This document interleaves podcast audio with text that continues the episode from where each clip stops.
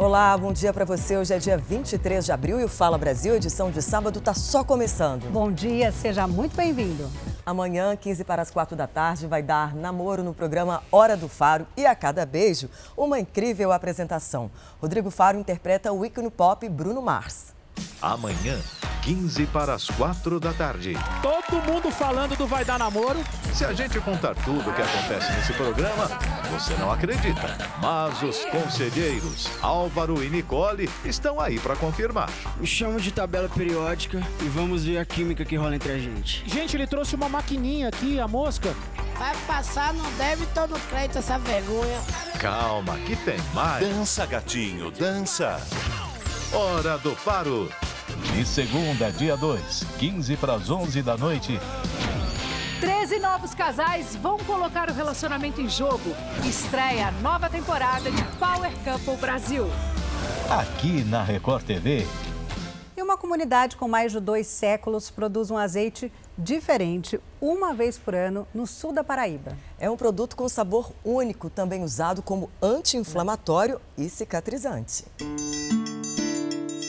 É no quilombo do Ipiranga, na costa do Conde, litoral sul da Paraíba, que há mais de 200 anos é produzido o azeite de batiputá. Ele é um pouco desconhecido, mas é um azeite muito bom. Minha avó colhia, mas as, as outras companheiras colhiam.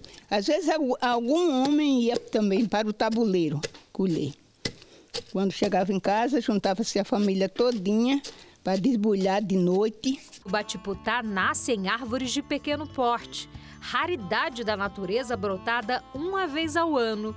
A gente percebe que são árvores de pequeno porte e aí vocês arrancam esses galhos. Isso, arranca o cacho, separa a semente verde, às vezes ela fica preta quando já está madura, e aí vai ser cozida né? São 12 horas de fogo, depois vai ser pisada no pilão e depois extrair o azeite daquela massa, né? Daquela manteiga que a gente tira ali e, e vai ser transformada nesse azeite. A colheita é a primeira das seis etapas do longo processo de extração do óleo, que dura em média de dois a três dias. Então a gente vai para a mata, né? Vai para para as, as, reservas que temos aqui no município, geralmente na, na beirada da estrada, né? Então, retira esse produto, traz para cá e aí é um processo muito rápido, porque ele, ela não espera muito, ela mofa com facilidade. A trabalhosa produção resulta num raro azeite, usado como anti-inflamatório e cicatrizante. Ele cura ferida, ele cura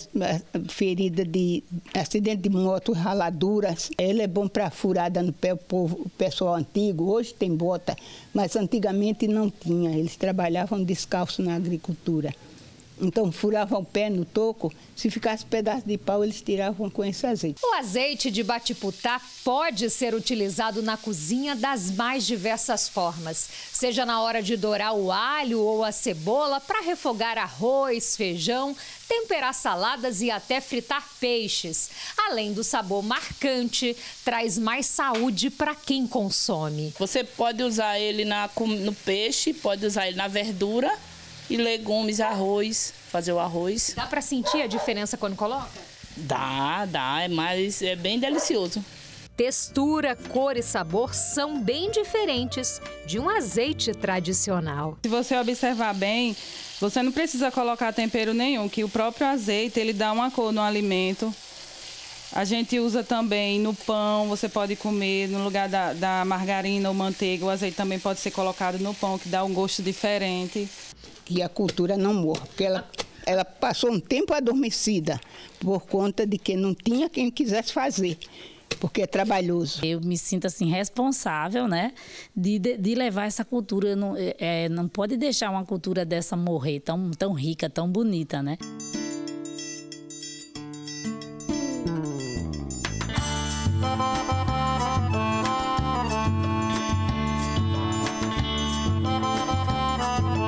Tem reality chegando na tela da Record. Prepare-se para acompanhar todas as novidades e surpresas do Jogo dos Casais. Segundo dia 2, 15 para as 11 da noite, estreia a nova temporada de Power Cup Brasil. Prepare seu coração. O jogo vai começar. Sabe brincar, não desce pro play. 13 novos casais vão apostar na afinidade com o parceiro. Vamos viver intensamente aqui dentro. Não vim aqui para puxar saco de ninguém. Provas eletrizantes. Pressão. Calma, solta. Postei alto. Como solto? Relacionamento. Uma mistura explosiva. Deixa eu falar. O jogo faz isso. A gente se atacar. E no final, apenas uma dupla vencedora. Eu vou ganhar só de raiva. Segunda, dia 2, 15 para as 11 da noite. Estreia a nova temporada de Power Couple Brasil. E os casos de dengue voltam a preocupar as autoridades de saúde em todo o país. O mosquito que transmite a doença tem se proliferado rapidamente. É isso mesmo, né? Nossa repórter Bia, Beatriz Casadez tem as informações para a gente. Bia, bom dia. Bom dia, Talita, e para todos que nos acompanham. É isso. Segundo o Ministério da Saúde, já foram registrados esse ano mais de 400 mil casos, o que representa um aumento de 95% em relação ao mesmo período do ano passado. A região mais preocupante é a Centro-Oeste, com destaque para cidades de Goiânia, Brasília e Palmas. Até o momento, 112 pessoas já morreram pela doença. O estado de São Paulo concentra o maior número de óbitos, foram 38 até agora. Em segundo lugar na lista aparecem Goiás, com 17 mortes, Bahia e Santa Catarina, com 10 cada um, e Minas Gerais, com 6 óbitos. Os principais sintomas da dengue são febre alta, dor no corpo, dor nas articulações, atrás dos olhos, falta de apetite, dor de cabeça e manchas pelo corpo. Nos casos mais graves, a doença pode levar à morte. Não existe ainda vacina contra a dengue. Portanto, a prevenção ainda é o melhor remédio e o jeito de evitar a dengue, a chikungunya e a zika é eliminando os criadouros do mosquito Aedes aegypti, ou seja, não deixando água parada. Voltamos ao estúdio do Fala Brasil. Quem foi o primeiro rei de Israel? A partir da próxima segunda, a história desse personagem que marcou época, Saul, passa a ser destaque da série Reis. O jornalismo da Record TV preparou um documentário especial sobre o início da monarquia israelita que você acompanha nesse domingo.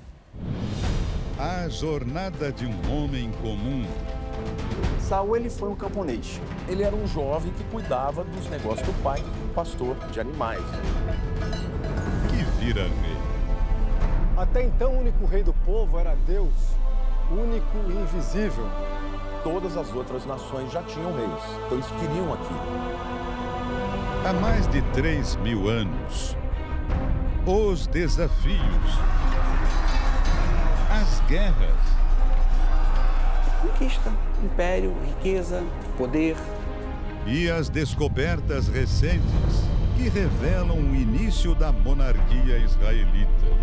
Um líder humano que pudesse ser visto e admirado Saul, o primeiro rei de Israel.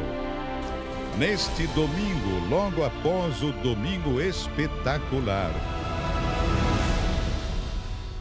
No começo da semana, você viu uma história absurda aqui no Fala Brasil de um homem preso por fingir passar mal e escapar da conta de um bar. Pois é, ele foi liberado por decisão da justiça, mas dois dias depois voltou a ser preso pelo mesmo motivo.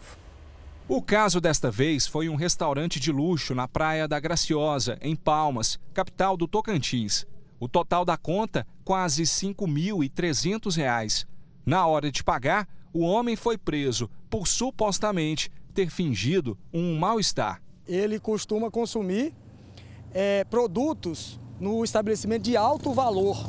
No último fim de semana, Juan Pamponê Costa, de 28 anos, já tinha sido preso pelo mesmo motivo em um bar de Goiânia. Consumiu mais de 6 mil reais em bebidas e petiscos caros e saiu sem pagar. Foi solto na terça, sem pagar fiança, com a condição de não se aproximar de bares e restaurantes. A nova prisão aconteceu apenas dois dias depois. Foi a terceira vez só no mês de abril. Juan, que segundo testemunhas também se passa por jogador de futebol, já tinha feito a mesma coisa em um restaurante de Brasília na semana passada. De acordo com informações da Justiça, o homem já aplicou mais de 40 golpes em oito estados brasileiros e no Distrito Federal, na maioria das vezes pelo artigo 176, que fala sobre comer em restaurante e não ter dinheiro para pagar. Se as autoridades ou o delegado, promotor e, consequentemente, o juiz entender pelo artigo 176, a pena é muito leve. Aí nem cabe prisão preventiva. Então, o juiz ele é obrigado a soltar a pessoa. Juan teve a prisão preventiva decretada pela Justiça do Tocantins e deve ter problemas por ter descumprido a decisão da Justiça goiana. E cinco pessoas foram presas e seis lojas fechadas em uma operação da polícia contra o comércio ilegal de peças no centro de São Paulo. O Fagner Coelho tem mais informações para a gente ao vivo. Fagner, o que, que os policiais encontraram? Oi, Thalita. A polícia encontrou todo tipo de peça, viu? Tinha quadro de moto, tinha tanques, bancos, a maioria roubada ou furtada. E segundo as investigações, esse esquema funcionava da seguinte forma: depois que esses crimes eram cometidos, principalmente aqui em São Paulo ou na região metropolitana, essas peças eram levadas primeiro para desmanches clandestinos, onde eram separadas. Havia toda uma organização né, para poder encaminhar então essas peças às lojas do centro. Esse trabalho começou já há sete meses, são operações frequentes que estão sendo realizadas. E até agora já foram mais de 200 toneladas de peças apreendidas e 47 lojas fechadas. Pois aí, dessa vez, seis pessoas foram presas. Lembrando que quem compra ou vende esse tipo de peça responde pelo crime de receptação. Voltamos ao estúdio do Fala Brasil. E um oficial do Exército foi morto em uma tentativa de assalto na zona leste de São Paulo. Voltamos a falar com Beatriz Casadei. Beatriz, ele chegou a reagir ao roubo?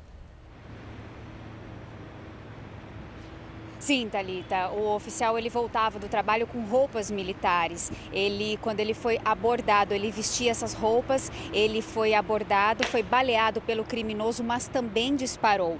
O militar ele chegou a correr, pediu ajuda a um comércio. Os funcionários chamaram a polícia militar e foram as próprias viaturas que prestaram socorro e levaram o militar ao hospital. Logo depois, o criminoso também foi levado pelos bombeiros a um hospital.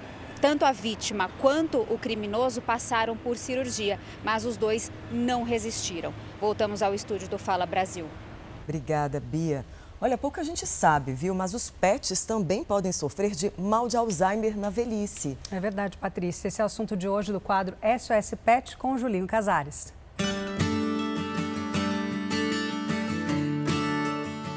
No SOS Pet desse sábado, nós vamos falar de Alzheimer canino. É uma doença que não tem cura, mas se for descoberta precocemente, pode evitar o sofrimento do animal e evitar que a evolução clínica seja pior.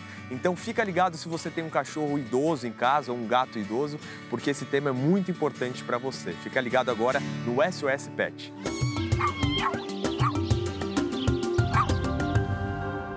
Joselita é professora de balé e tutora da cadelinha Julie, de 18 anos. Ela conta que leva a cachorrinha para as aulas porque não pode mais deixá-la sozinha. Julie perdeu primeiro a visão. Foram então realizados exames laboratoriais e de imagens que confirmaram a cadelinha estava com a chamada Síndrome da Disfunção Cognitiva, popularmente conhecida como Alzheimer canino. Ela amava colo Agora ela não fica mais, entendeu? Ela fica agitadíssima no colo. Sempre que a gente tenta pegar, ela fica assim. Então ela, ela ficou surda e depois que ela ficou surda, posso pôr ela no chão? e depois que ela ficou surda, a gente percebeu que ela começou a andar em círculos. Aí deixou a gente preocupado, né? A Julie chora bastante, tromba nas coisas. Para amenizar os sintomas da doença, passa por fisioterapia e acupuntura. Foi isso que o veterinário falou, né? Que é manter o que, o que a gente conseguir da qualidade de vida, não é muito. Alzheimer canino não tem cura, mas o diagnóstico precoce pode retardar a evolução da doença, que é mais comum em cães idosos e varia de acordo com cada raça. Muita gente não sabe que os animais também podem ter Alzheimer. Não sabia, mas já agora, a partir de agora, ficar sabendo. Ainda tem cinco anos, né? Ainda tem mais uns 10 anos aí pela frente. Então é sempre bom ter um acompanhamento veterinário, que é tão importante, para ele fazer exames, é, rotina, de, é, rotina de exames, e a partir daí você conseguir identificar esse tipo de doença, né? Porque querendo ou não, nunca ouvi falar. Com a maior longevidade dos cães, aumentou também nas clínicas veterinárias o número de atendimento de casos de doenças típicas da idade avançada. Da mesma forma que nós humanos, os velhinhos de quatro patas costumam ter diabetes, insuficiência cardíaca e renal. Agora, o mal de Alzheimer também entrou na lista. E o número de casos vem crescendo. Uma pesquisa com 189 cães mostrou que 28% dos animais entre 11 e 12 anos de idade apresentavam algum sinal da doença, e 68% na faixa entre 15 e 16 anos. Pedro é médico veterinário e explica que o Alzheimer pode mudar o comportamento dos pets e que os tutores devem ficar atentos a alguns sintomas que podem aparecer antes de ser feito o diagnóstico. Eu acho que o que pega mais é em relação ao afeto, que às vezes fala, ah, ele não está me reconhecendo mais, ele não sabe quem eu sou, ele está batendo nas coisas da casa, porque às vezes vem acompanhado de outras manifestações, as neurológicas, que eles acabam perdendo noção de, de, quem que é o tutor, de quem que são os mais próximos, como eu falei, de espaço de casa. Então, às vezes, não chega a ser agressivo, mas às vezes alheio ao ambiente e aos tutores também.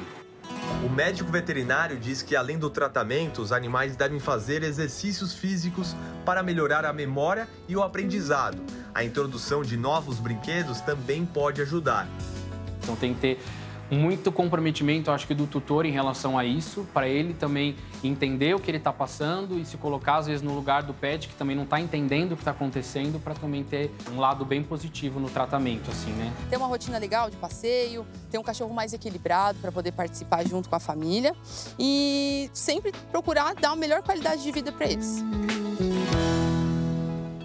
Agora a gente vai mostrar um pouco do dia a dia de quem depende da fronteira mais movimentada do país para sobreviver. Nossa equipe foi até a região da Ponte da Amizade entre Brasil e Paraguai e conta essa história para gente. É um ritmo diferente de qualquer outro lugar.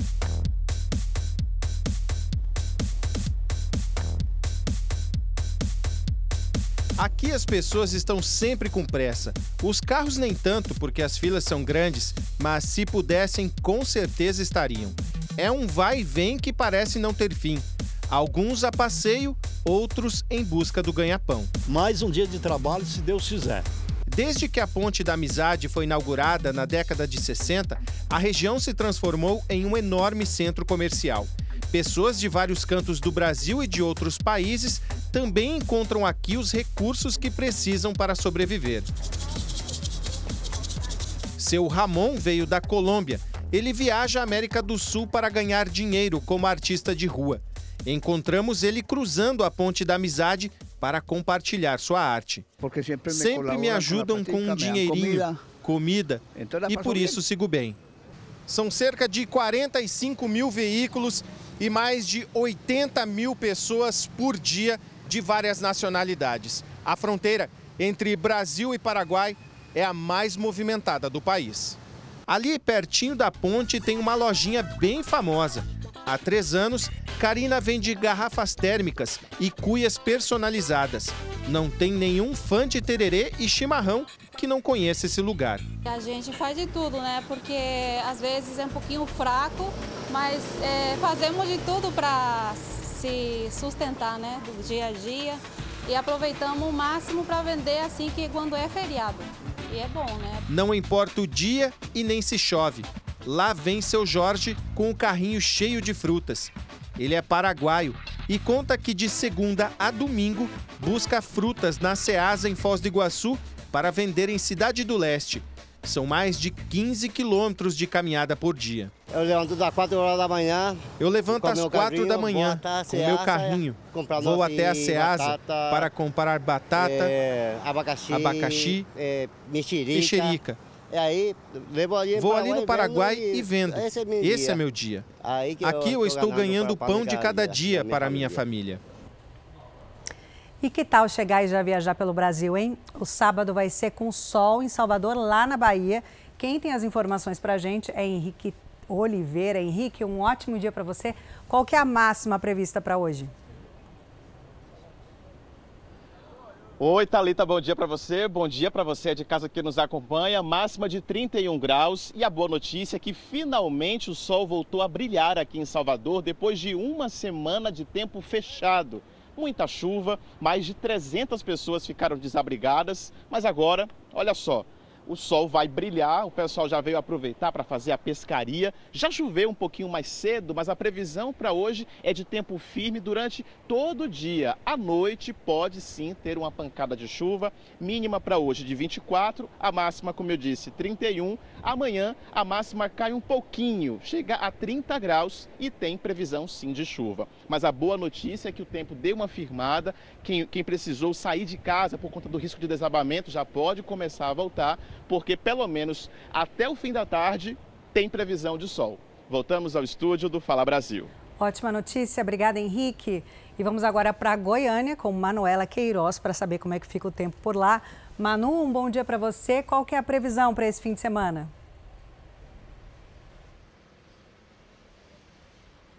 Oi, Thalita, minha querida, muito bom dia para você, para Patrícia, para todos que nos acompanham. Muito calor, viu? A gente tem uma variação agora de temperatura muito grande. Máxima de 32 graus e mínima que pode chegar a 18, mas essa mínima é só durante a madrugada. Na verdade, o que fica mesmo é esse calorão e esse dia lindo que a gente vai ver aqui agora. O Kleber vai fazer um movimento para a gente mostrar que o céu está azulzinho, nenhuma nuvem no céu. Thalita, a gente não tem uma praia linda como a Praia de Salvador que a gente viu agora, mas a gente tem parques belos aqui na nossa capital, como esse que a gente está agora, que é o Parque Vaca Brava, um dos cartões postais que tem aqui. E aí a turma aproveita, né? Aquela história, a gente não, não tem cão caçar com gato, então vamos para o parque para levar os bichinhos para passear, para levar a criançada para brincar, para se refrescar um pouquinho e aproveitar a umidade relativa do ar, que nesses locais que tem lagos, ela fica um pouquinho melhor. A gente ainda tem uma umidade relativa do ar que está relativamente boa, varia ali entre 40% 60%. Aí daqui uns dias, quando começa, come, começa aquele período de estiagem aqui, a umidade cai até para 10%, 15%. Enquanto tem calor, tem umidade boa, tá valendo. Fica assim durante todo o fim de semana e em todo o estado. Voltamos aos estúdios do Fala Brasil. Perfeito. Obrigada, Manu, pelas suas informações. E vamos agora para Minas Gerais. Quem está lá, nossa repórter Ellen Oliveira. Ellen, um bom dia para você. Vai dar para aproveitar esse feriadão pelo jeito? Muito bom dia para você, bom dia a todos que nos acompanham. Tá um dia lindo por aqui. A previsão é de um sábado de sol e a gente já vai começar mostrando toda essa beleza. Olha só, a gente tem um céu hiper azul, por enquanto nenhuma nuvem no céu, mas a previsão é de poucas nuvens também e mínima de 16 graus, máxima de 32. Um dia muito parecido com o de ontem e também deve ser muito parecido com o de amanhã. A temperatura vai variar pouco, mínima de 17, máxima de 32 graus. Não há previsão de chuva neste final de semana por aqui. Um dia lindo para aproveitar, tem muita gente andando aqui pela praça, aproveitando esse dia. Voltamos ao estúdio do Fala Brasil. Olha, se para muita gente já é difícil encarar a hora de ir ao dentista, imagina para uma onça pintada. Uma operação complexa, né? E nossa equipe acompanhou com exclusividade o tratamento de canal do maior felino das Américas.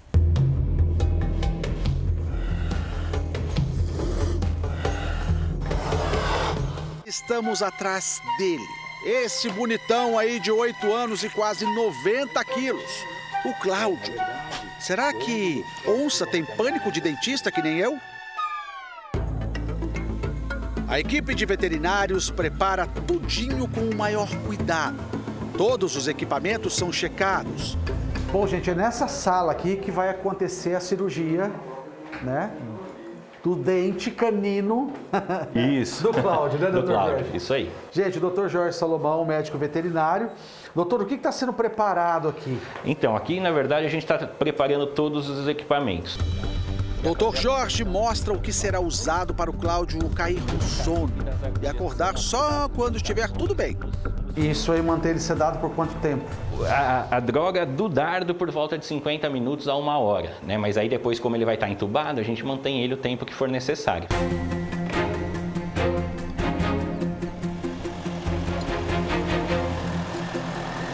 Bom, gente, nós chegamos aqui nessa área de contenção, aonde eles conseguiram pegar o Cláudio. Muito difícil, porque é uma área muito extensa. São 10 mil metros quadrados para ele de liberdade. Já está tudo prontinho, né? Para que possa ser aplicado o dardo, né? Através da zarabatana. Todo cuidado para não estressar muito o animal. Com cuidado, passamos primeiro pela namorada do Cláudio. Gente, essa é a Alice, ela tem mais ou menos a mesma idade do Cláudio, de 8 para 9 anos. Tudo preparado ali, ajustando os últimos detalhes do Dr. Jorge Salomão para a utilização da zarabatana.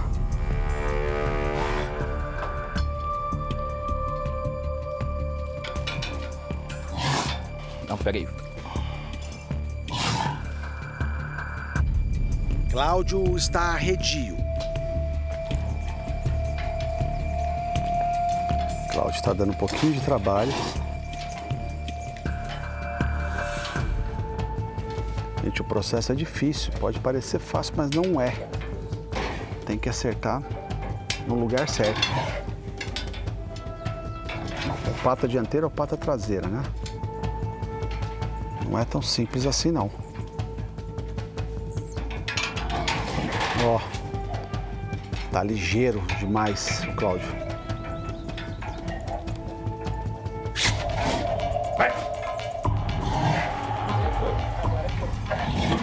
Agora foi. Vocês falaram. Agora é esperar uns minutinhos porque o Cláudio vai dormir. 15 minutos depois, hora de levar o bonitão aí para a sala de cirurgia.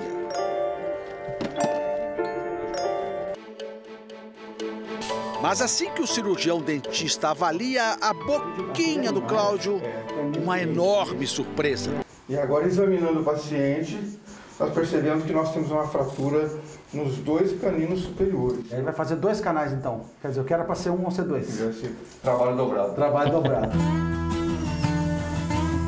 Tudo nesse menino é grande. Assusta ver o tamanho da minha mão perto da patinha do Cláudio. Só para comparar, para vocês terem uma ideia do tamanho da pata da criança. É, só que mais assustador ainda é ver a quantidade de cimento odontológico que vai nos caninos do Cláudio. De 15 a 20 vezes mais que em um canino humano. É impressionante. O cimento que é realmente um material que vai fazer o preenchimento desse espaço com um material chamado Buta-Percha, que é uma borracha odontológica para finalizar a obturação. Esse é o processo de obturação. Depois disso ainda vem uma restauração. Vai ter que substituição aqui no processo. É. Sai o doutor Sérgio e a doutora Maria. Vamos dar um descanso para ele, né? É. Agora vai para o processo restauração. A gente faz condicionamento ácido para preparar a superfície do dente para poder receber a resina. Depois de uma manhã inteira de trabalho, os dentes do Cláudio estão, ó, uma belezura. Prontinho, terminamos. E parabéns para esse time todo aí. Sensacional, gente. Cláudio está zerado. No fim da tarde, Cláudio finalmente acordou, agitado para ganhar a liberdade. Nada como uma história com um dente feliz. Opa, com um final feliz para alegrar a gente, né não? E ótimas refeições para você, querido Cláudio. E de preferência, sem dor de dente, né? E os casos de dengue hein, voltam a preocupar as autoridades de saúde de todo o país. Segundo o Ministério da Saúde, foram registrados quase 400 mil casos no Brasil só em 2022. Ele estava meio desaparecido, mas agora voltou a preocupar as autoridades de saúde em todo o país. O mosquito Aedes aegypti tem se proliferado rapidamente, fazendo os casos de dengue saltarem. Segundo o Ministério da Saúde, foram registrados quase 400 mil casos no Brasil em 2022, o que representa um aumento de 95% em relação ao mesmo período do ano passado.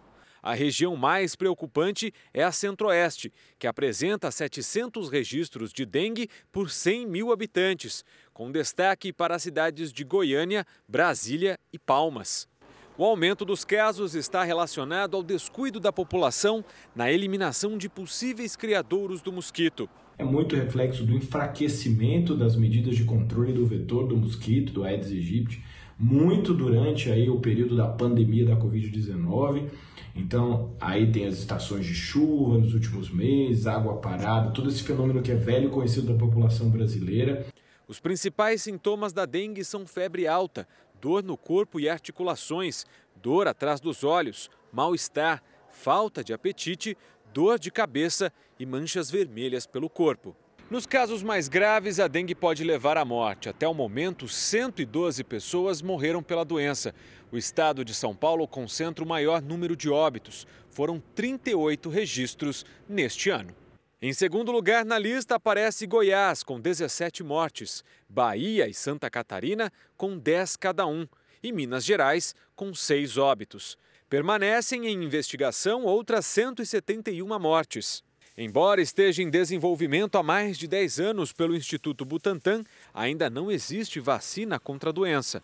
Por isso, o melhor jeito de evitar a dengue, a febre chikungunya e o vírus Zika é eliminando os criadouros do mosquito.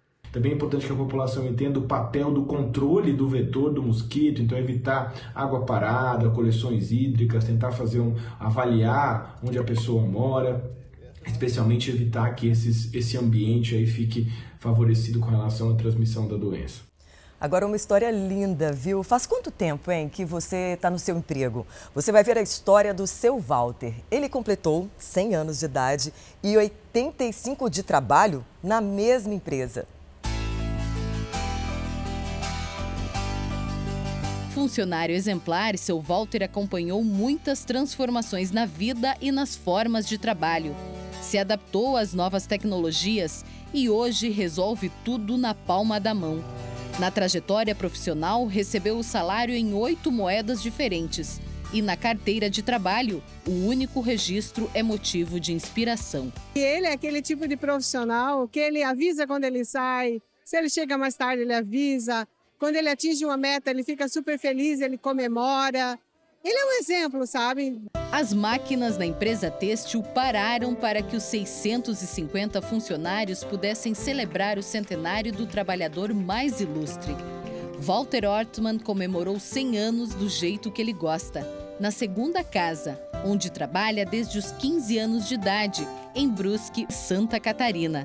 100 anos é uma idade bastante alta que pouca gente chega lá, então estou muito feliz. A história do seu Walter e da empresa começou em 1938 e parte dela é contada nesta exposição. Depois de 40 anos de trabalho, ele se aposentou, mas isso não o impediu de continuar as atividades. São 84 anos de dedicação à mesma empresa. É incrível, assim, dá um orgulho, né? Um orgulho que não cabe no peito, porque não só a gente que acompanha a trajetória dele, né, mas todo mundo fala: "Ai, eu vi o seu pai, que linda a história do seu pai", né? Todo mundo fica surpreso, né, e feliz em, em, em ter contato com essa essa história de vida, né? Obrigado.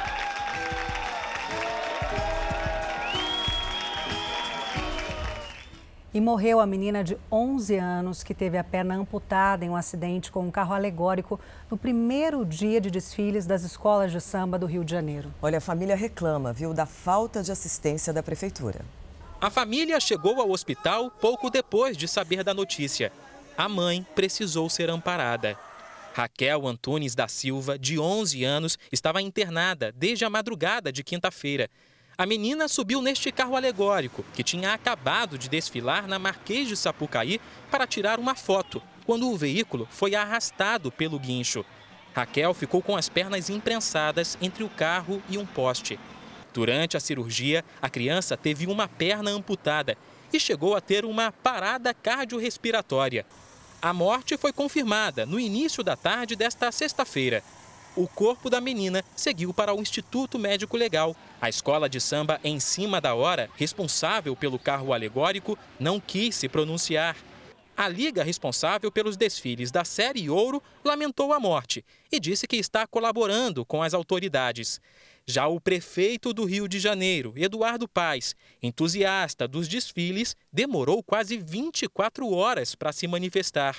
Disse que a prefeitura está acompanhando a família, mas parentes e amigos desmentem. Eu acho desumano, desumano, não comparecer ninguém aqui, como se a família fosse cachorro. Gente, estamos sofrendo uma perca! Segundo o Ministério Público, os organizadores, incluindo prefeitura e escolas de samba, já tinham sido alertados para os riscos na concentração e dispersão. O carro alegórico foi apreendido e o presidente da escola de samba, em cima da hora, prestou depoimento. Mesmo depois da tragédia, os riscos envolvendo os carros alegóricos continuam na avenida. De acordo com o Corpo de Bombeiros, nenhum dos veículos foi vistoriado. Ainda segundo a corporação, ao usarem o carro sem vistoria, as ligas e as escolas de samba assumem os riscos de eventuais acidentes. Problemas graves são recorrentes no Carnaval Carioca. Em 2017, um carro alegórico da Paraíso do Tuiuti perdeu o controle e prensou pessoas na grade que separa a pista da arquibancada. Uma pessoa morreu e 19 ficaram feridas. A fotógrafa Lúcia Regina foi uma das vítimas e chegou a ficar entre a vida e a morte. Minha filha, meus filhos se emocionaram com a morte da menina porque eles viveram isso. Viveram a incerteza que ela viveu, a mãe viveu esses dois dias, eles viveram essa incerteza. Graças a Deus eu estou aqui e ela não teve essa oportunidade. O presidente da Liga Rio, Wallace Palhares, afirmou que sua equipe acionou os órgãos competentes para cuidar desse caso. Já a Liga responsável pelos desfiles disse que as escolas do Grupo Especial estão preparadas para utilizar a escolta dos carros alegóricos no transporte até o sambódromo e também no retorno à cidade do samba. A Prefeitura do Rio de Janeiro declarou que o episódio foi uma fatalidade. E a Justiça determinou o reforço da segurança ali na área de dispersão das escolas no Rio de Janeiro. Isso depois da morte dessa menina de 11 anos no acidente com o carro alegórico. Vamos para lá conversar com a Aline Pacheco ao vivo. Aline, bom dia. Essa determinação, Aline, foi cumprida? Olá, bom dia. Foi sim. A Polícia Militar enviou homens e viaturas do Batalhão de Choque para a área de dispersão do Sambódromo. E a Guarda Municipal também fez a segurança, tudo para evitar que as pessoas tivessem acesso aos carros alegóricos que ficam na área de dispersão. Esse mesmo esquema de segurança vai ser repetido hoje, no segundo dia de desfiles. Raquel Antunes da Silva subiu em um desses carros alegóricos na última quarta-feira e morreu ontem. Mas logo depois do acidente, várias crianças foram flagradas subindo em alegorias. Voltamos ao estúdio do Fala Brasil. E agora vamos fazer aquele giro pelo país para saber como está o tempo. A gente começa no litoral de São Paulo com o Jean Sgarbi. Bom dia para você. Esvoaçante aí na praia, né? Olha, muito vento. Eu ia começar o nosso link aqui no Fala Brasil. Primeiro, bom dia a todos ligados no Fala Brasil. Eu ia começar falando que é da praia, mas acreditem se quiser, em apenas 30 minutos o tempo virou, o vento já começou a bater e a previsão de chuva está chegando, viu? Nas imagens do cinegrafista Luiz Eduardo Campos, a gente pode ver melhor como é que tá o clima por aqui. A previsão era de 31 graus, agora ela já caiu aí para 29 de máxima, a mínima por volta de 23 graus. Por enquanto, não começou a chover, mas é muito importante reforçar, se o pessoal que estiver aproveitando aqui na região da Baixada Santista, no último feriado da última semana, foram 66 salvamentos e quatro pessoas desaparecidas no mar aqui da região. E isso exatamente por causa dessa mudança repentina no clima. Muito importante pessoal que estiver por aqui se atentar a esses detalhes e evitar aí um problema. Já a previsão neste domingo é de muita chuva aqui na Baixada Santista, máxima de 26 e mínima de 23 graus. Volto com vocês aí no estúdio. Obrigada, Jean. O alerta aí para mar agitado, né? E sabe onde está, assim, um dia lindo, com máxima de 30 graus? É Itacaré, na Bahia, não é não, Taina Nicásio? Bom dia para você. O sol já deu as graças por aí, né? Muito, viu? Já deu super as graças por aqui. Bom dia para você também, bom dia para todo mundo que está acompanhando a gente aqui no Fala Brasil. E olha, logo nas primeiras horinhas da manhã deste sábado, tinha muita neblina e neblina baixa aqui na cidade de Itacaré. E a gente diz o seguinte, que quando o dia começa assim, é porque vai ser de sol forte. E não é que bateu certinho com a previsão do tempo. Olha só que coisa mais linda esse sabadão que está fazendo aqui em Itacaré. Jacaré, como você falou aí no início, a máxima hoje pode chegar aos 30 graus e a mínima não passa aí dos 23 graus. Amanhã o dia também promete predominar aí de sol, mas tem previsão também de chuva rápida e isolada a qualquer hora do dia, só para refrescar um pouquinho mesmo, viu? Porque a máxima vai chegar também aos 30 graus e a mínima aos 23 graus. Nós estamos falando aqui da Praia da Concha, que é uma das mais movimentadas e mais procuradas também pelo turista. Olha só que água calminha, quase sem ondas, um monte de criança brincando por aqui. O pessoal já está chegando para aproveitar esse sabadão lindo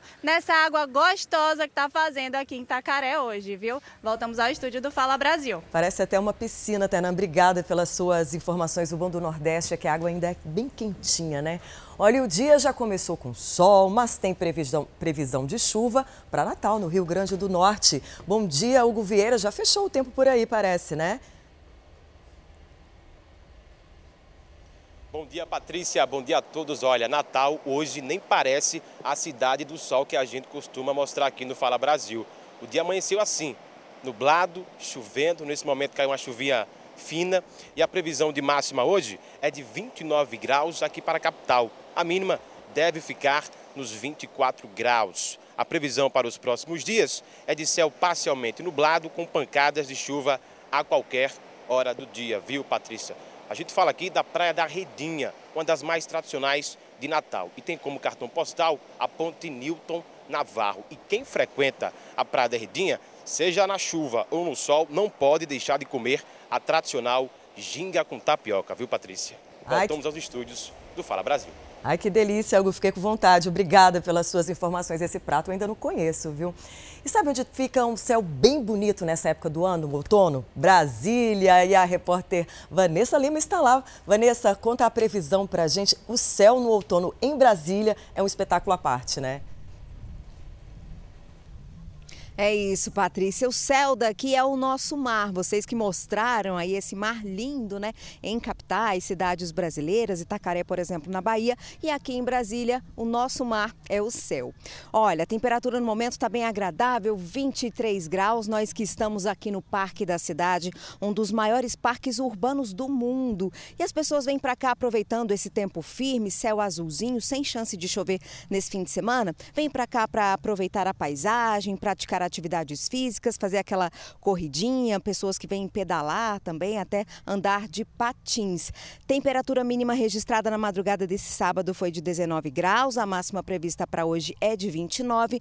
No domingo também não tem chance de chuva e a temperatura amanhã vai ficar um pouquinho mais alta, máxima de 31 graus. E é bom porque as pessoas vão aproveitar esse tempo mais firme aqui na capital federal para participar das comemorações pelo aniversário de 62 anos, aniversário que foi na quinta-feira feira no feriado, mas que tem programação artística até amanhã no domingo. Eu volto aí com vocês. Vamos falar agora de coisa boa. Vamos direto para o estúdio do Mundo Record, porque tem prêmio especial para você aí de casa, viu? Não é, Humberto? Um bom dia para você. Bom dia a todos vocês aí no estúdio do Fala Brasil. Bom dia a todos que nos assistem. É verdade, hoje tem prêmio bom. Daqui a pouco a Cissa vai sortear um iPhone 13, um dos celulares mais desejados do momento. E você que quer concorrer, mas ainda não fez a sua assinatura, corre que dá tempo. A partir de R$ reais por semana você escolhe o plano. Tem o bronze que é semanal, o prata quinzenal e o ouro que é mensal. Tanto o plano prata quanto o ouro têm vantagens especiais que aumentam suas chances de ganhar. Aponte a câmera do seu celular para o QR Code que está aparecendo aqui na tela ou acesse mundorecord.com.br para ficar por dentro de todos os detalhes. E quem assina concorre a notebooks, smartphones Samsung, um incrível iPhone 13, Smart TVs 4K de 50 e de 70 polegadas e tem também vales presentes no valor de 5 mil reais, eletrodomésticos para renovar a sua casa e ainda carros e motos zero quilômetro. São milhares de ganhadores que se deram bem aqui no Mundo Record. Quer ver? Eu assinei porque eu sabia que um dia eu ia ganhar. Eu assinei e ganhei esse lindo notebook. Obrigado, Mundo Record. Tá vendo só? Só falta você. Agora a gente vai lá pro estúdio do Fala Brasil com a Cissa Camargo, porque chegou a hora boa, a hora do sorteio. O sorteio está no ar, no Mundo Record Prêmios. É isso, bom dia para você que está em casa, bom dia meninas. Minha gente, você acordou para ganhar um iPhone 13, é isso mesmo, é bom demais, né? Vem cá, vamos ver se é o seu CPF que vai apontar aqui no telão, tô torcendo muito. Você que é assinante do Mundo Record, merece. Olha o CPF, 626-66, qual é o final? 53. O estado é Bahia e a cidade de Salvador, terra linda, parabéns. Mas se não foi sua vez, já sabe, não desanima, porque hoje à noite tem sorteio de uma Smart TV de 50 polegadas. E amanhã, minha gente, é dia de concorrer a um scooter zerinho, avaliado em mais de 11 mil reais. Então acesse, assine e venha fazer parte do nosso Mundo Record. Um bom sábado. Tchau, tchau. Tchau, tchau Cissa. Cissa. Olha, uma fruta típica da região amazônica é a mais rica em vitamina C do mundo. Para você ter uma ideia, o camu-camu é mais nutritiva que a laranja e também o limão. Uau, hein? Pesquisadores internacionais tentam agora descobrir se o camu-camu pode ser também usado no combate ao câncer de pulmão. Em território amazonense, o fruto é pouco conhecido. Não ouviu falar do camu-camu? Nunca provou? Não, nunca provei. Nem ouviu histórias do poder do camu-camu? Também não. Ah, não conhece o fruto? Não, não, não conheço. Camu-camu não. Não, moça, não conheço. Não é aquela frutinha vermelha? Fruto pequeno e redondo em tons avermelhados de sabor ácido. O camu-camu é o fruto mais rico em vitamina C do mundo. Um único fruto é suficiente para suprir as necessidades diárias de vitamina C, que corresponde a 90 miligramas. Camu-camu ele é três vezes mais rico em vitamina C do que a cerola, 20 vezes mais vitamina C do que a laranja e 30 vezes mais do que o limão. Então, por isso que eu sempre digo que o camu-camu é o ouro da Amazônia e é o fruto mais rico do mundo de vitamina C. O camu-camu é rico em antioxidante, potássio, magnésio e fibras. Propriedades que podem ajudar a ciência a encontrar a fórmula de impedir a evolução do câncer pulmonar. Tudo isso graças ao poder de combater os radicais livres que danificam as células sadias no organismo humano. A capacidade de antioxidante, se a gente for comparar com outro tipo de fruto, o camu-camu tem seis vezes mais do que o açaí. Segundo o Instituto de Desenvolvimento Agropecuário e Florestal Sustentável do Amazonas, a produção de camu-camu em 2021 foi de 245 toneladas. Entre os municípios que produzem o fruto estão Carauari, Rio Preto da Eva e Manacapuru. Hoje, o camu-camu é encontrado em forma de sucos e em pó.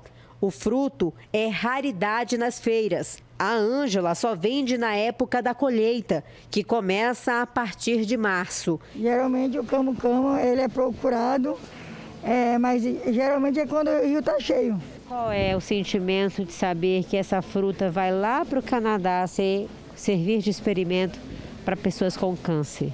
É, isso aí é muito bom, né? Porque aí é, é, aumenta mais a popularidade da, do camu-camu, é, da nossa Amazônia, que é rica né, em tudo, inclusive do camu-camu. E para você que chega agora ao Fala Brasil, são 9 horas e 49 minutos pelo horário de Brasília. Seja muito bem-vindo. Já chegou, já te convido para viajar. Vamos para o Nordeste, São Luís, no Maranhão, conversar com Larissa Madeira. Larissa, um ótimo dia para você. Tem previsão de chuva neste final de semana por aí? Bom dia, Talita. Bom dia você que nos acompanha no Fala Brasil. tem previsão de chuva sim. Inclusive, a chuva deu uma trégua agora há pouco aqui na capital maranhense. Agora há pouco chovia bastante, né? Mas deu uma trégua e agora sol entre nuvens, né? Período nublado. Essa é a previsão para o fim de semana com mínima hoje de 25 graus e máxima de 30 graus.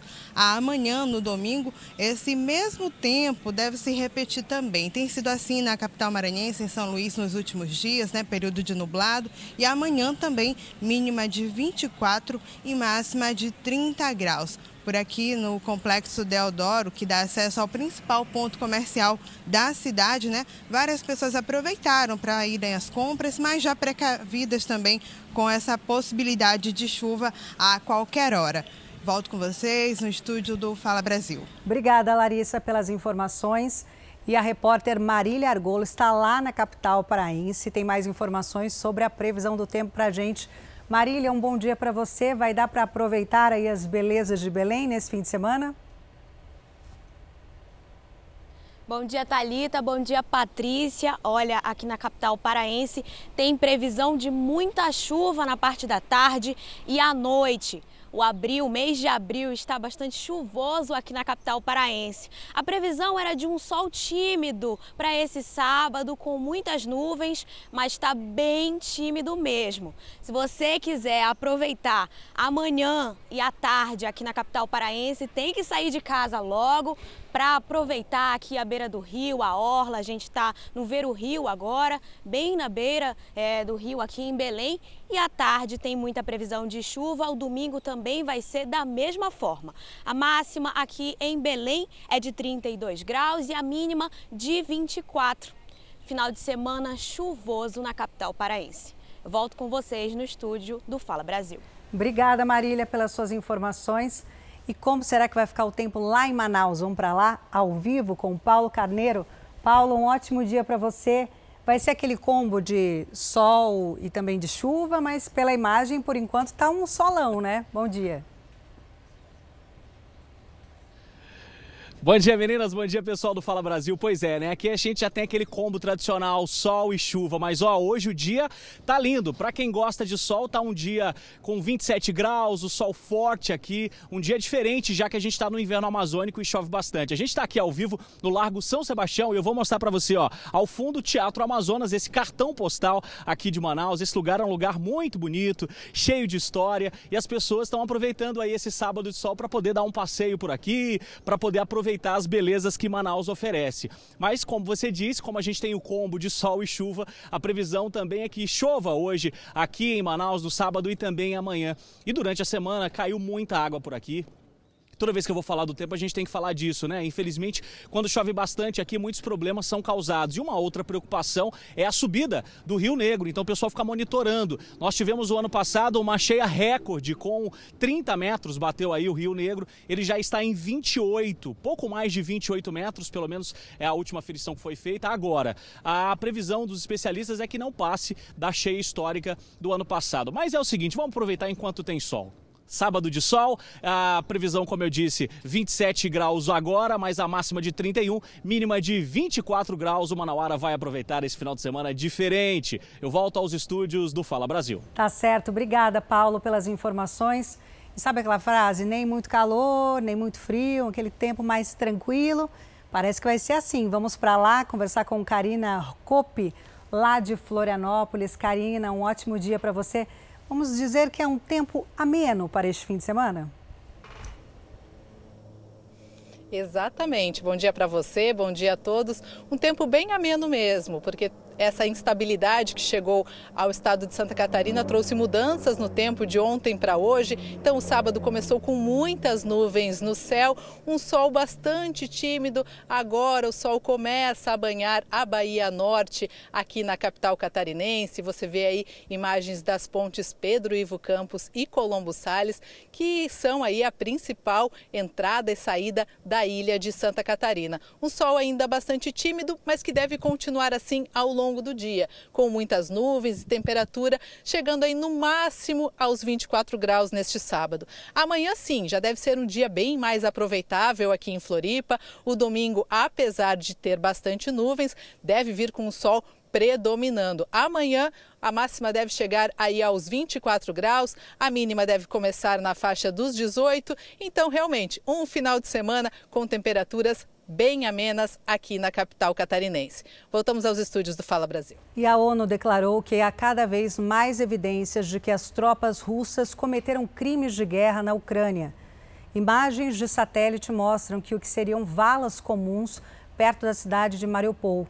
O governo ucraniano afirma que a Rússia impede moradores de deixarem o local pelos corredores ali humanitários. Moscou nega e diz que pode aceitar um cessar-fogo ali na região.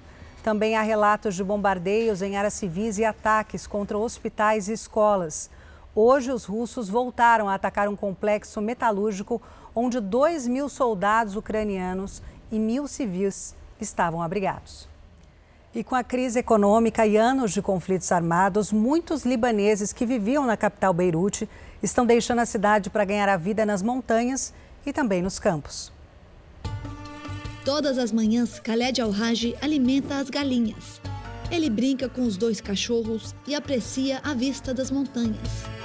Mas a vida de Khaled costumava ser completamente diferente.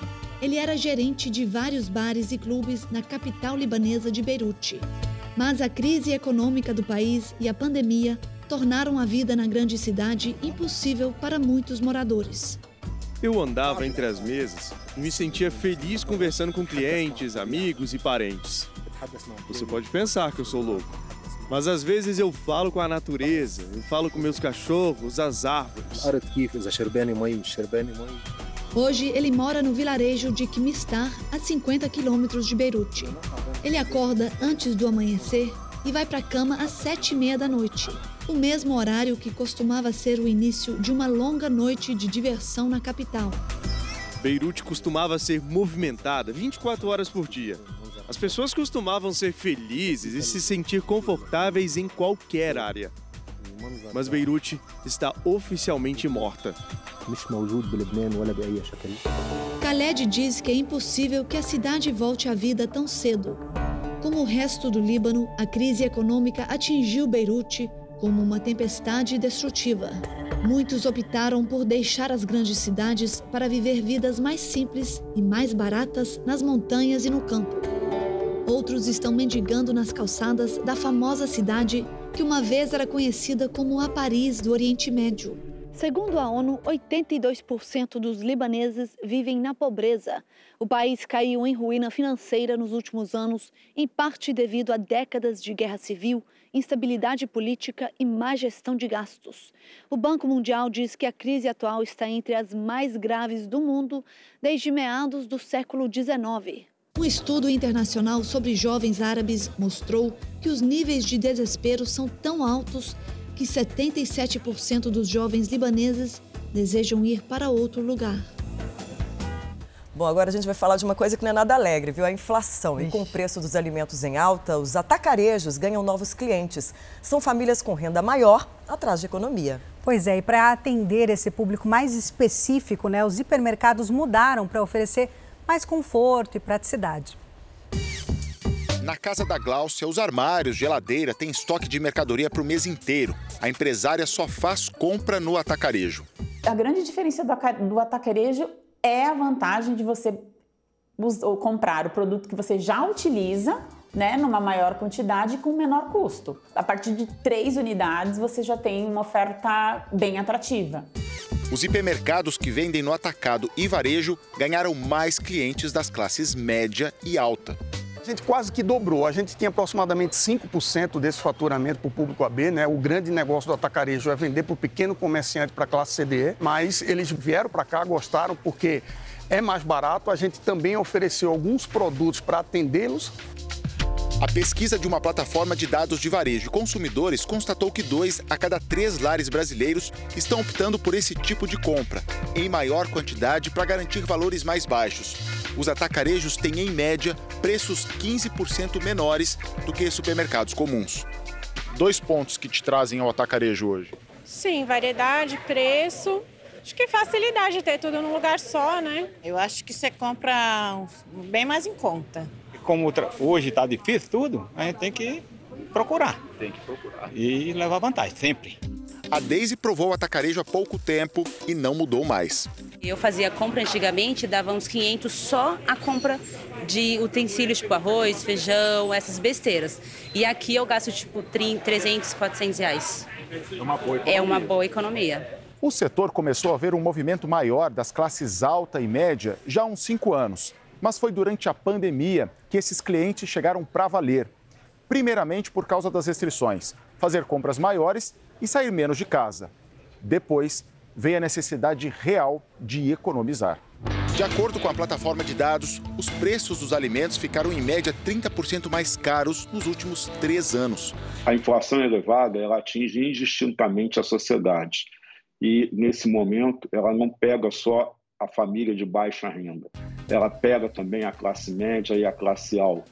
Esse tipo de consumidor deixa de preferir a sofisticação, deixa de preferir a marca diferenciada e ele busca preço. De olho nesses novos clientes, os atacarejos começaram a se movimentar para fidelizar os consumidores. A gente reformou algum, alguns setores da loja. Por exemplo, o hortifruti. O hortifruti a gente colocou algumas bancas para mostrar um pouco mais de frutas especiais, alguns produtos que a gente não trabalhava. Né? Na categoria de bebidas também, a gente teve que aumentar o nosso mix, então a gente deu uma melhorada, uma repaginada na, na, na gôndola. E isso agrada quem compra. A Gláucia, por exemplo. Antigamente, né, nós tínhamos assim uma grande dificuldade de encontrar os produtos, porque eram em grades. Hoje, eles redesenharam com um formato de supermercado super confortável, com ofertas, banners, informações, que faz com que o consumidor fique muito mais acessível, né? tenha muito mais informações. E também com as ofertas, que, que atraem bastante.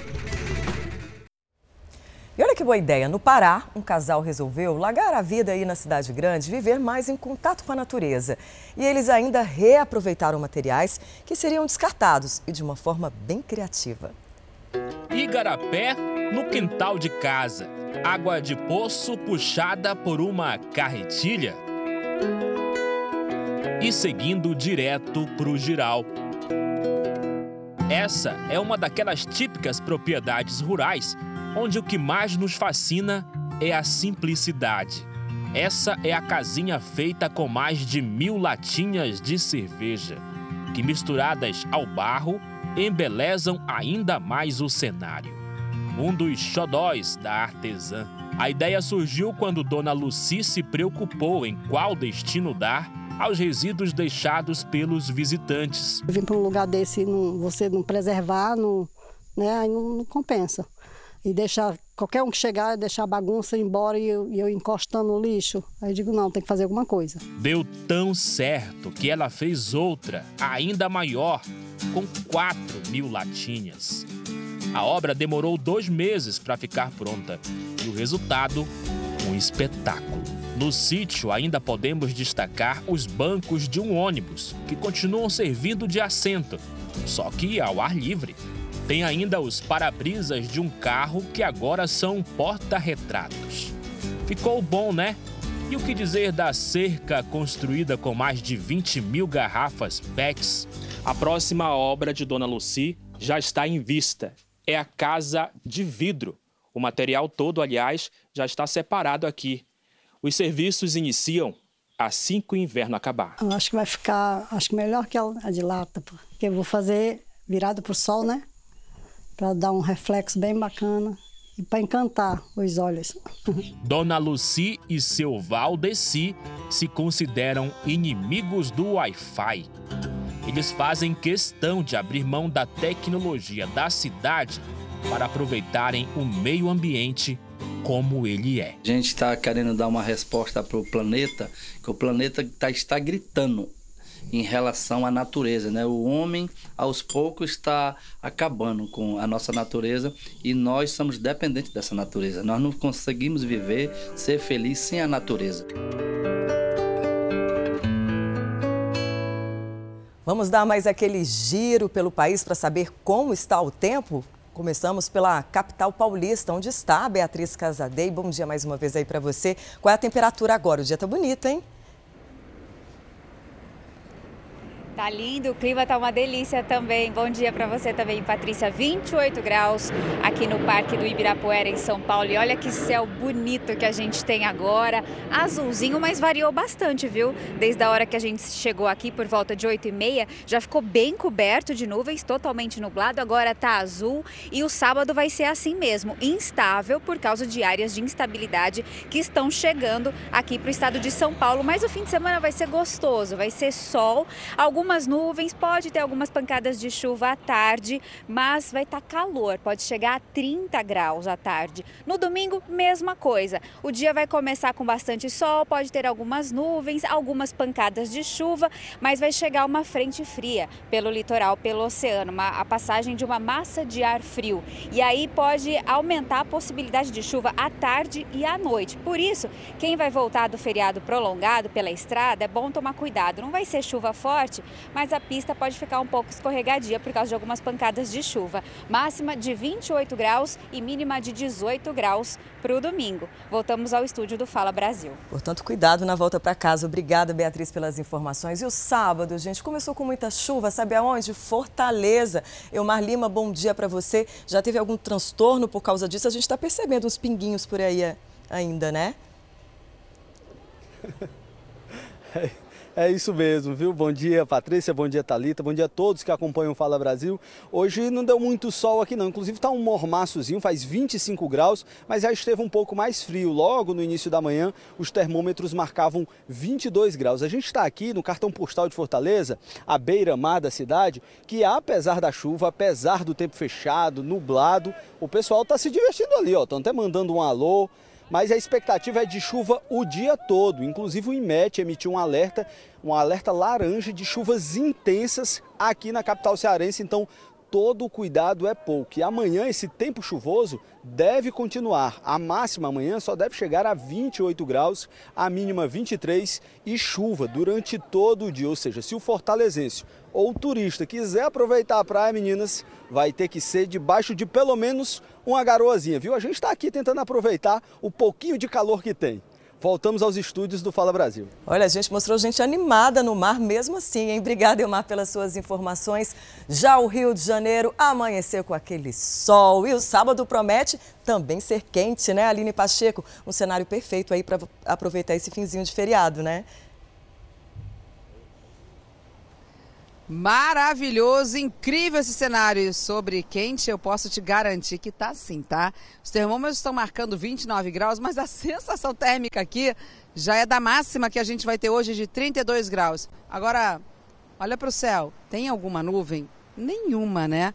Não tem nenhuma previsão de chuva, 0% de chance de chuva no Rio de Janeiro. A gente até começou o dia lá nos 23 graus, mais alto do que os últimos dias, porque quem estava curtindo o carnaval na madrugada até saiu de casaco, tá? Porque estava batendo uns 18 graus na madrugada. No mar, hoje só surfista, tá? Eles estão passando, felizes da vida, porque tem muita vala. Então essas bandeiras vermelhas estão indicando que o banho não está assim muito apropriado para os banhistas que não estão acostumados com as braçadas.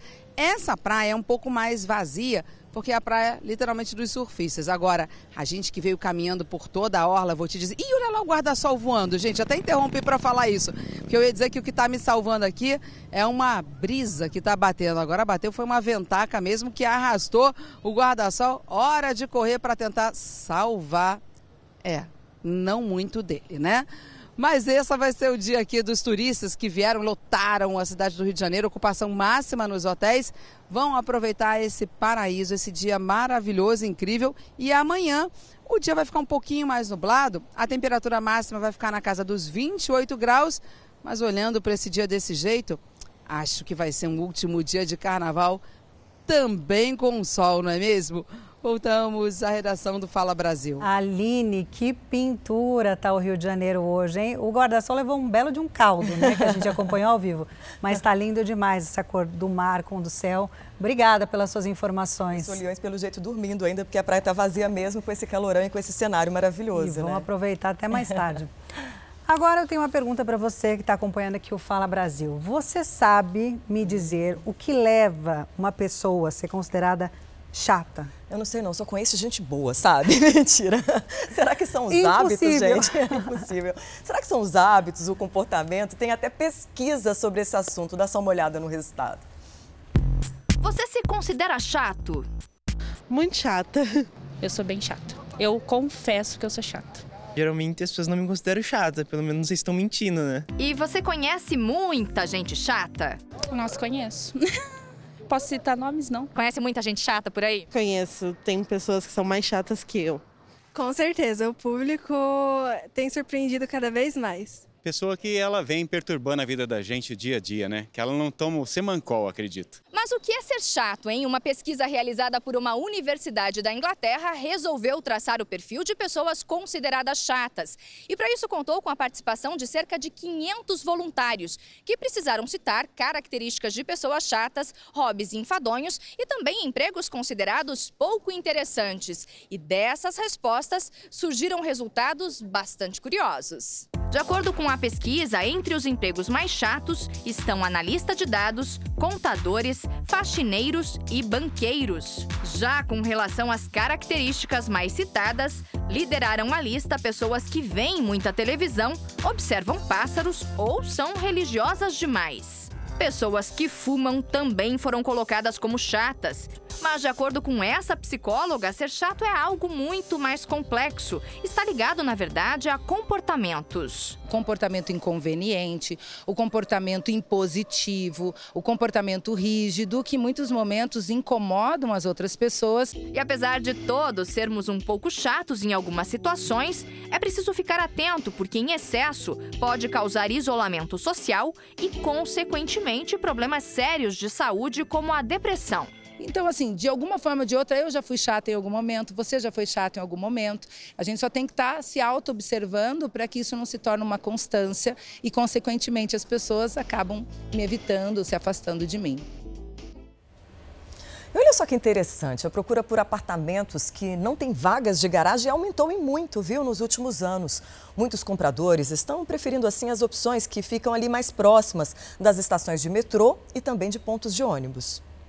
A pesquisa foi feita com base nos aluguéis de 60 imobiliárias de uma mesma rede. O resultado, um aumento de 30% na procura por imóveis sem vagas de garagem. Outros levantamentos mostram que em São Paulo, o crescimento é de 113% no número de prédios sem garagem. Já em Belo Horizonte, a procura por imóveis sem vagas cresceu 25%. E esses números representam uma grande mudança no perfil do consumidor. O que, que eles estão procurando? Um prédio que tem estrutura mínima necessária para oferecer um conforto de um lar, sem a necessidade de você ter um apartamento enorme para ter tudo isso junto do apartamento, porque você não usa tempo integral. Curitiba é famosa pela acessibilidade do transporte coletivo, mas não é só na capital que o carro tem ficado mais de lado. Eu teria, mas não usaria tanto. Se o transporte público fosse melhor, é, mais eficiente, não, não seria necessário uma vaga de garagem. Eu acho bem melhor o transporte público do que carro, coisa, principalmente pela questão de trânsito. Porque o ônibus para ficar no corredor ajuda muito mais. A pesquisa feita pelas imobiliárias também cruzou informações com os dados do Detran do Paraná. No estado, os jovens nem estão querendo tirar a CNH. A busca pela primeira habilitação caiu em torno de 15%. Na prática, o que a gente vê é isso: cada vez mais as garagens dos condomínios estão vazias. Esse espaço aqui pertence a uma moradora que está há três anos no prédio. E a vaga sempre fica assim. Ela nunca precisou estacionar aqui. A dona dessa vaga de garagem é a Paula. O espaço só é utilizado quando ela recebe visitas. Se precisa sair de casa, a Paula vai de ônibus ou chama um motorista por aplicativo. Uma mulher solteira, não tenho filhos, isso possibilita que eu me locomova de formas diferentes, né? Essa é a minha realidade e a realidade de pessoas que eu conheço também, que são do meu convívio. Mas eu tenho visto essa, essa mudança de perfil mesmo. Os pais da menina Madeleine Macan, desaparecida em 2007 em Portugal, falaram pela primeira vez desde que o homem foi indiciado pelo crime. Kate e Gary Macan disseram que ainda têm esperanças de que a garota esteja viva 15 anos depois do desaparecimento. O suspeito, indiciado ontem, é um alemão de 45 anos, condenado por tráfico de drogas e pedofilia. Atualmente, ele cumpre pena de sete anos em uma prisão na Alemanha pelo estupro de uma mulher em 2005. E um menininho de 5 anos é o brasileiro mais novo a entrar para o Clube Mundial de Pessoas com alto QI. 5 anos. Pois é, gente. Segundo especialistas que avaliaram esse pequeno gênio, a capacidade intelectual dele é de um adolescente, viu? De 15 anos. Os dinossauros são uma paixão e ele sabe o nome de um por um. Estegossauro, criolofossauro, espinossauro, uranossauro, triceratops, monolofossauro, dilofossauro e pterodáctilo. Nomes e características dos animais pré-históricos. Espinossauro. E com essas placas ósseas, ele consegue controlar a temperatura corporal dele. Só 5 anos de idade e Theo já se aventura pela coleção de livros enormes do Harry Potter. Patamar. Todos direto para a cama. Nada de conversas, disse quando alcançaram o primeiro patamar. Ele escreve praticamente tudo e sabe identificar os planetas do sistema solar. Sol, Mercúrio, Vênus, planeta Terra, Marte, Júpiter, Saturno, Urano e Netuno. Os pais dizem que Theo sempre teve muita facilidade e vontade de aprender. Pra gente era normal, a gente percebia que ele estava pegando tudo com bastante facilidade, de uma maneira bem rápida, mas como a gente não tinha uma base de comparação, pra gente era normal. Mas a facilidade de aprender do Theo era sim incomum. Isso foi confirmado quando ele voltou para a escola depois de dois anos afastado por causa da pandemia. Os professores notaram que a capacidade intelectual do Theo era muito diferente da do grupo, das crianças com a mesma idade dele. Ele voltou em agosto, então ele não estava acompanhando antes é, de agosto a escola. Quando ele voltou, eles estavam revendo os assuntos pré-férias. Ele não tinha visto nada naquela escola. Jéssica, mas é como se ele soubesse. Theo passou por uma série de avaliações médicas que o encaminharam para um teste de habilidades especiais. O menino atingiu a pontuação 146, o que o classifica como gênio, de acordo com a tabela do QI, o coeficiente de inteligência. Isso significa que ele supera 99% das crianças da mesma, da mesma faixa etária que ele. Uma outra coisa que surpreendeu muito no Theo, a habilidade socioemocional dele, né? Então, a forma com que ele lida com as próprias frustrações, as próprias dificuldades, com que ele se relaciona com as pessoas, também é muito mais madura do que o esperado para a idade. Resultado de um funcionamento diferente do cérebro, mais afiado. Ele tem as conexões, principalmente em relação ao lobo frontal, que é a região da inteligência, melhores. Ele tem uma conexão mais dinâmica. As sinapses neuronais, que é o potencial de ação entre um neurônio e outro que se comunica, ele tem uma sinapse mais duradoura, mais forte. Ou seja, ele tem um tempo de resposta mais rápido, ele tem uma facilidade maior de memorizar, a criatividade dele. Segundo os especialistas, Theo tem capacidade intelectual de uma pessoa de 15 anos. Ele se tornou o brasileiro mais novo a entrar para o Clube Mundial de Pessoas com Alto QI, a Mensa, um grupo conectado de troca de experiências. E dentro desse grupo ele pode conversar com pessoas do mundo inteiro e se aprofundar ainda mais no, no assunto, né? Além disso, eles têm plataformas para ele fazer exercícios. É, eles são ávidos por aprender. Então, assim, quanto mais estímulo tiver, é melhor. Theo avançou na escola, está dois anos à frente da turma dele. E apesar da alta capacidade de aprendizado, ele gosta de brincar como qualquer criança. O desafio maior aqui é para os pais. Como lidar com o gênio? Ser pai, ser mãe por si só já é um desafio. Além disso, você coloca em cima essa. Não é uma preocupação, né? é uma característica de, ter uma inteligência muito acima da média, como é que a gente alimenta essa curiosidade dele sem deixar ele perder a infância? Então são pontos que sempre preocupam a gente, a gente tem trabalhado bastante para achar esse equilíbrio. Acho que nunca vai ter um caminho certo, é, mas a gente está tentando. O ministro da Saúde, Marcelo Queiroga, assinou a portaria que acaba com a emergência em saúde por causa da Covid-19 no país. Com o fim da emergência em saúde pública, mais de 2 mil normas deixam de valer, entre elas a que autorizava a compra de medicamentos e vacinas sem licitação. O ministro Queiroga disse que a decisão foi baseada na queda de internações e mortes por Covid e no aumento no número de pessoas vacinadas. As medidas de emergência foram adotadas no Brasil no início da pandemia, em fevereiro de 2020. A portaria entra em vigor 30 dias depois da publicação no Diário Oficial. A Anvisa pediu ao Ministério da Saúde 15 dias para atualizar as normas já aprovadas, como o uso da vacina Coronavac. O ministro Queiroga garantiu que nenhum serviço ou atendimento será afetado com o fim da emergência em saúde. Mesmo que tenhamos casos de Covid, porque nós não acabamos a Covid, e nem nós acabamos com o vírus, o vírus vai continuar circulando e nós temos que aprender a conviver com ele. Se houver necessidade de atendimento na atenção primária, nós temos condições é, de atender. Se houver necessidade de leitos de terapia intensiva, nós temos leitos de terapia intensiva. E o número de pessoas atendidas por planos de saúde alcançou a marca de 49 milhões em fevereiro. Em um ano, mais de 1 milhão e 400 mil brasileiros ingressaram no sistema. E o motivo tem a ver com o aumento na criação de empregos com carteira assinada. Há 15 dias, Wanda está de emprego e plano de saúde novos.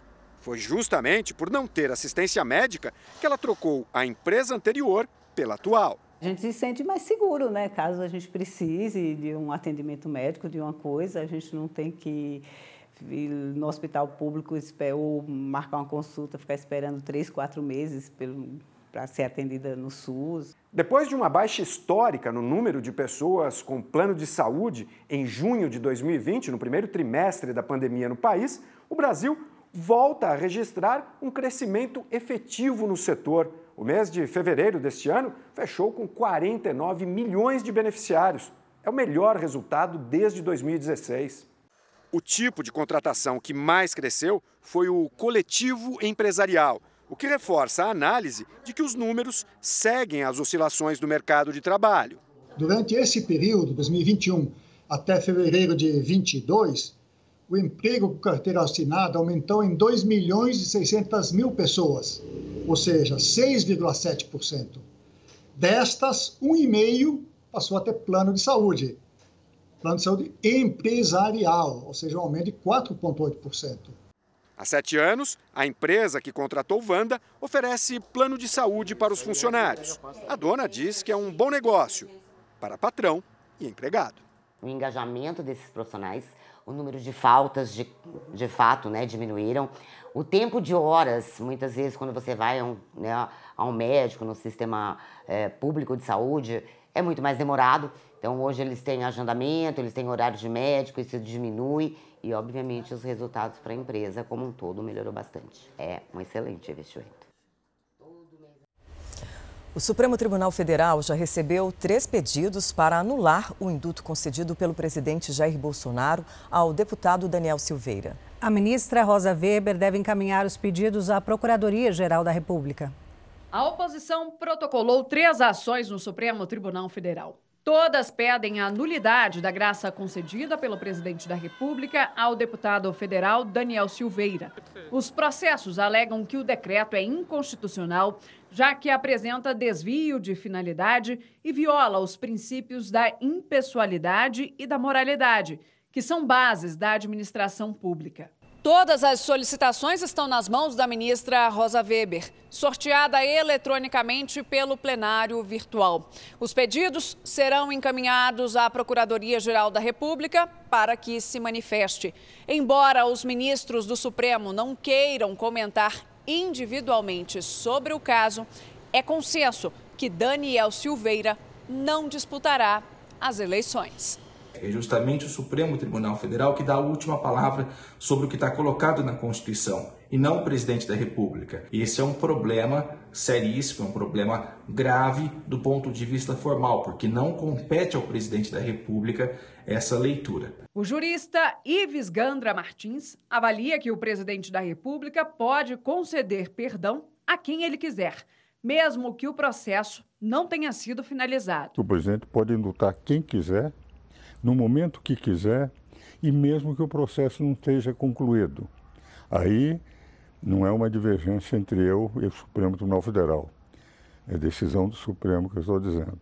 O Supremo declarou, aliás, o presidente, com muita clareza, colocou a própria ADI, a própria ação direta de inconstitucionalidades, os textos que mostravam a qualquer tempo, sobre qualquer assunto, e ao mesmo tempo sem necessidade do encerramento do processo. Aliados do presidente afirmam que a ideia do perdão já estava embaixo do braço antes mesmo do final do julgamento do Supremo esta semana. Na Bahia, no evento de comemoração dos 522 anos do descobrimento do Brasil, o presidente comentou a decisão sem citar Daniel Silveira. Algo existe mais importante que nossa própria vida, que é a nossa liberdade. Vocês devem saber também como as decisões muitas vezes são difíceis. Mas eu sei que pior que uma decisão mal tomada é uma indecisão. Nós não deixaremos de, na hora certa, seja com sacrifício do que for, tomar a frente e dar um rumo para o nosso Brasil. Ontem foi um dia importante para o nosso país, não pela pessoa que estava em jogo.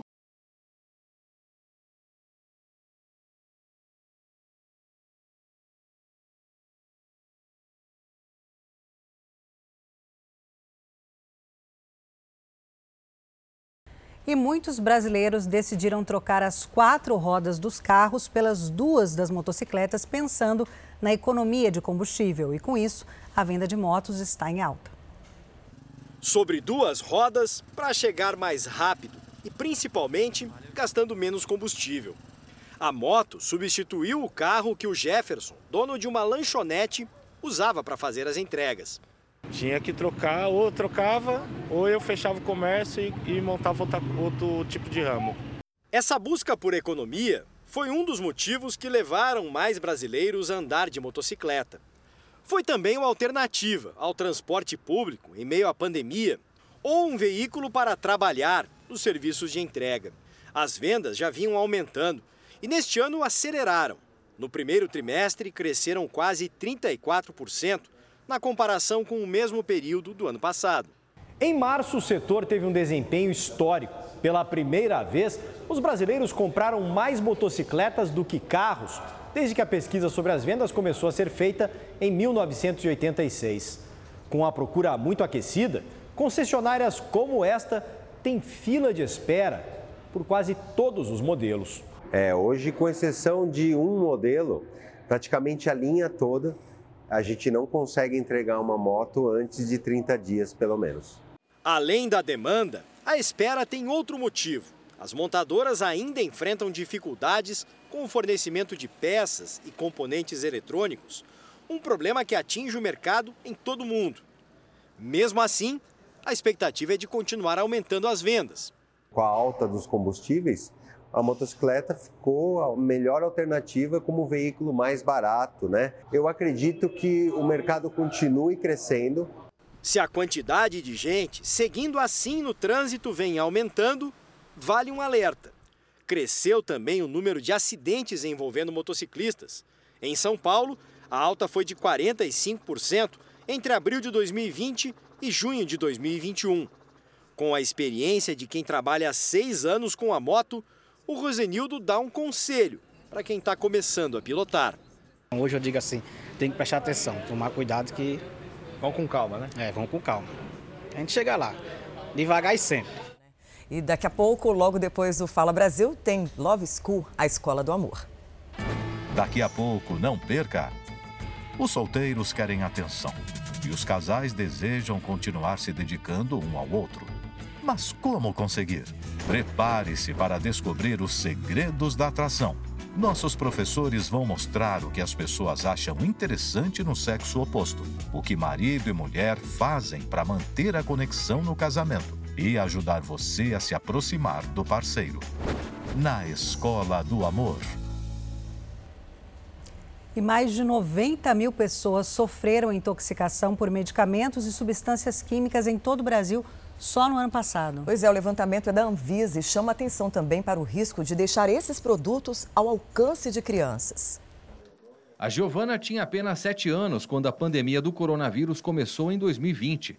Como na maioria das famílias, os pais passaram a deixar álcool em gel espalhado por todos os cômodos do apartamento. Foi num momento de distração que a garotinha, curiosa, quis sentir o cheiro do produto e acabou inalando o álcool. Foi um grande susto para toda a família. Ela ficou toda enrijecida, com o corpo todo duro, gritando, é, é, como eu, eu, tinha mencionado, foram seis homens para segurar. Depois disso, a gente é, restringiu muito o acesso ao álcool gel, assim, era só um acesso com supervisão, é, ela continuou usando, mas sempre com supervisão e com menos abundância que tinha quando ela teve a intoxicação. O Corpo de Bombeiros é treinado para atender casos como o da Giovana. O socorro rápido faz toda a diferença. Uma coisa que é muito importante é não dar nada, nem para o adulto, nem para a criança que fez a ingestão.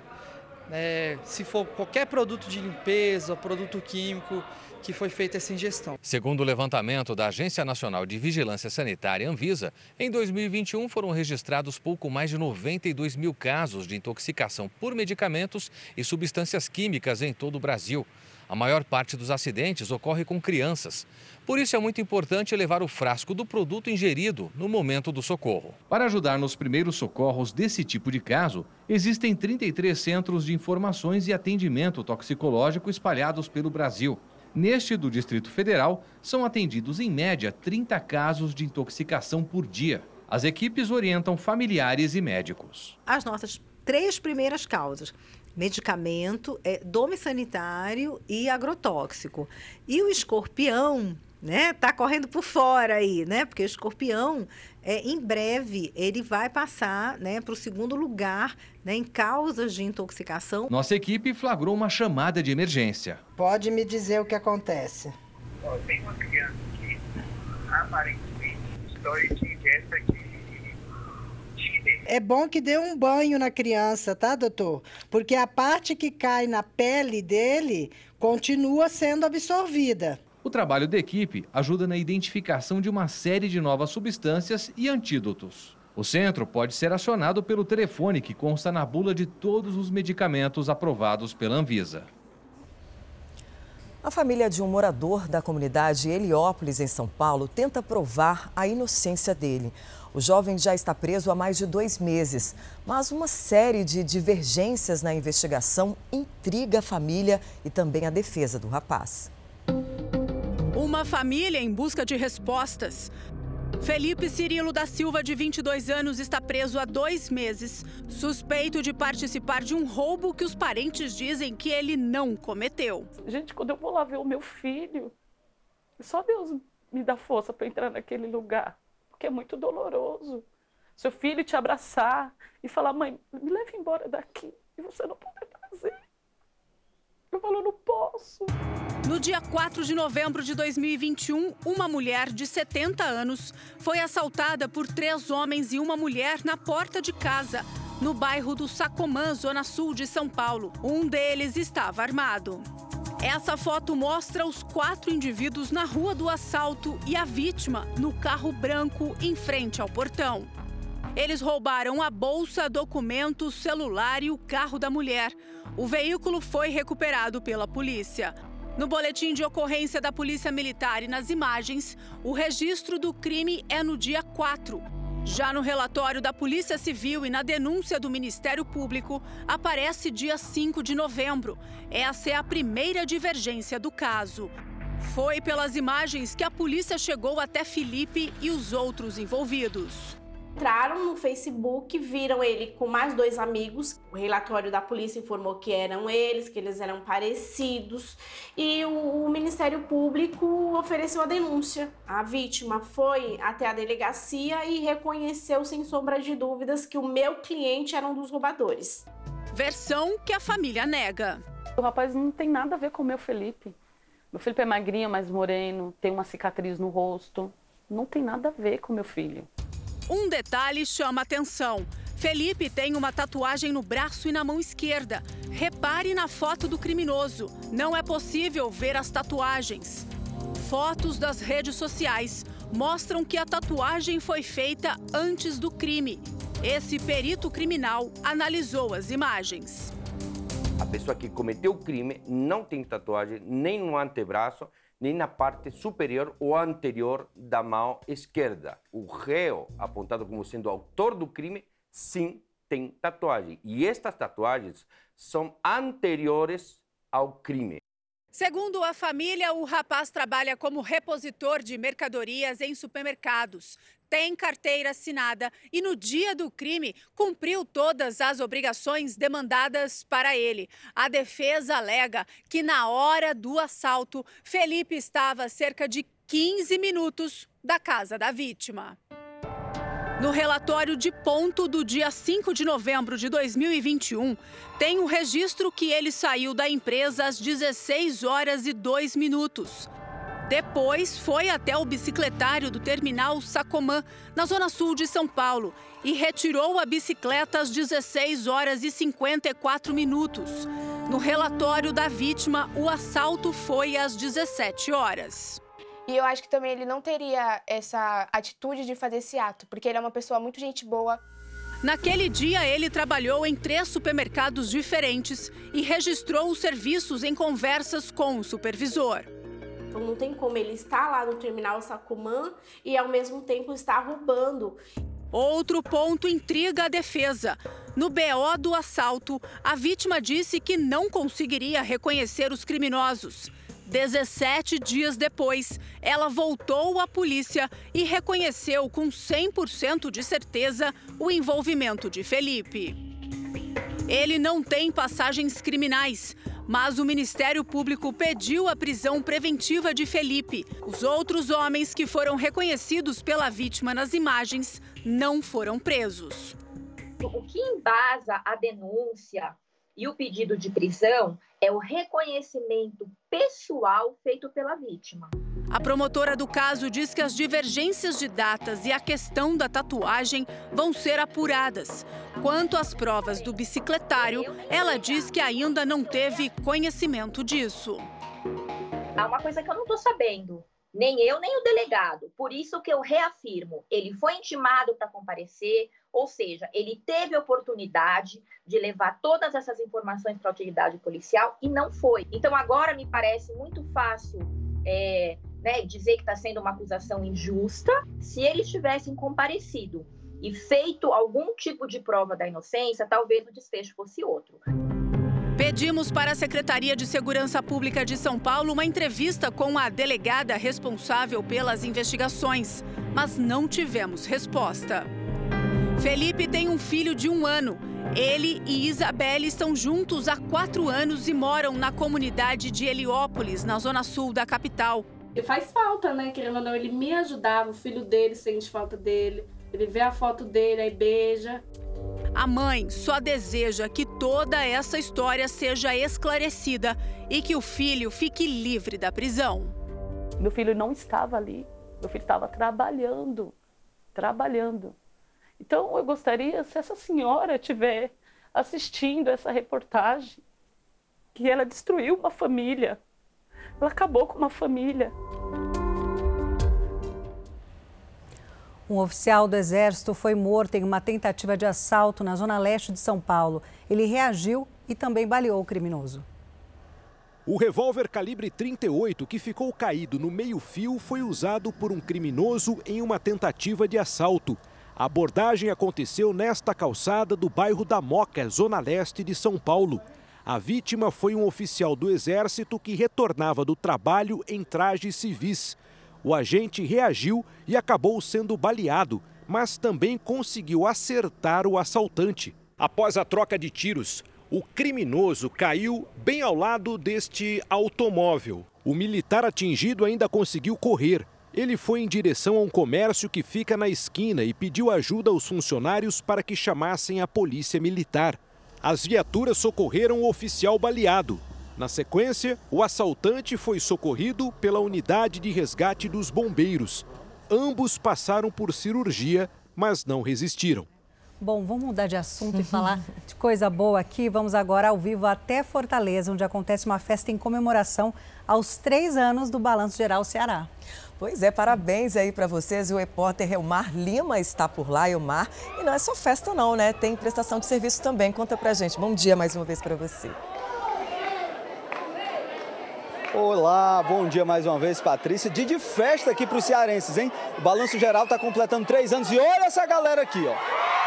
Tá todo mundo animado, é um dia de festa, de prestação de serviços, de, de tirar foto com os apresentadores aqui da Record TV Ceará, TV Cidade Fortaleza, enfim todo mundo animado. Eles estão aqui desde cedo. O evento começou 9 horas da manhã. O Balanço Geral Ceará de hoje vai ser apresentado daqui do palco, ou seja, do meio do povão dessa festa, com muita música, com muita animação. Enfim, tá todo mundo aqui muito animado. Nem a chuva atrapalhou o pessoal que trouxe os guarda-chuva, trouxe cartaz, balão, bonés, faixas. E é isso, vai ser festa aqui, ó, até o entardecer, viu, gente?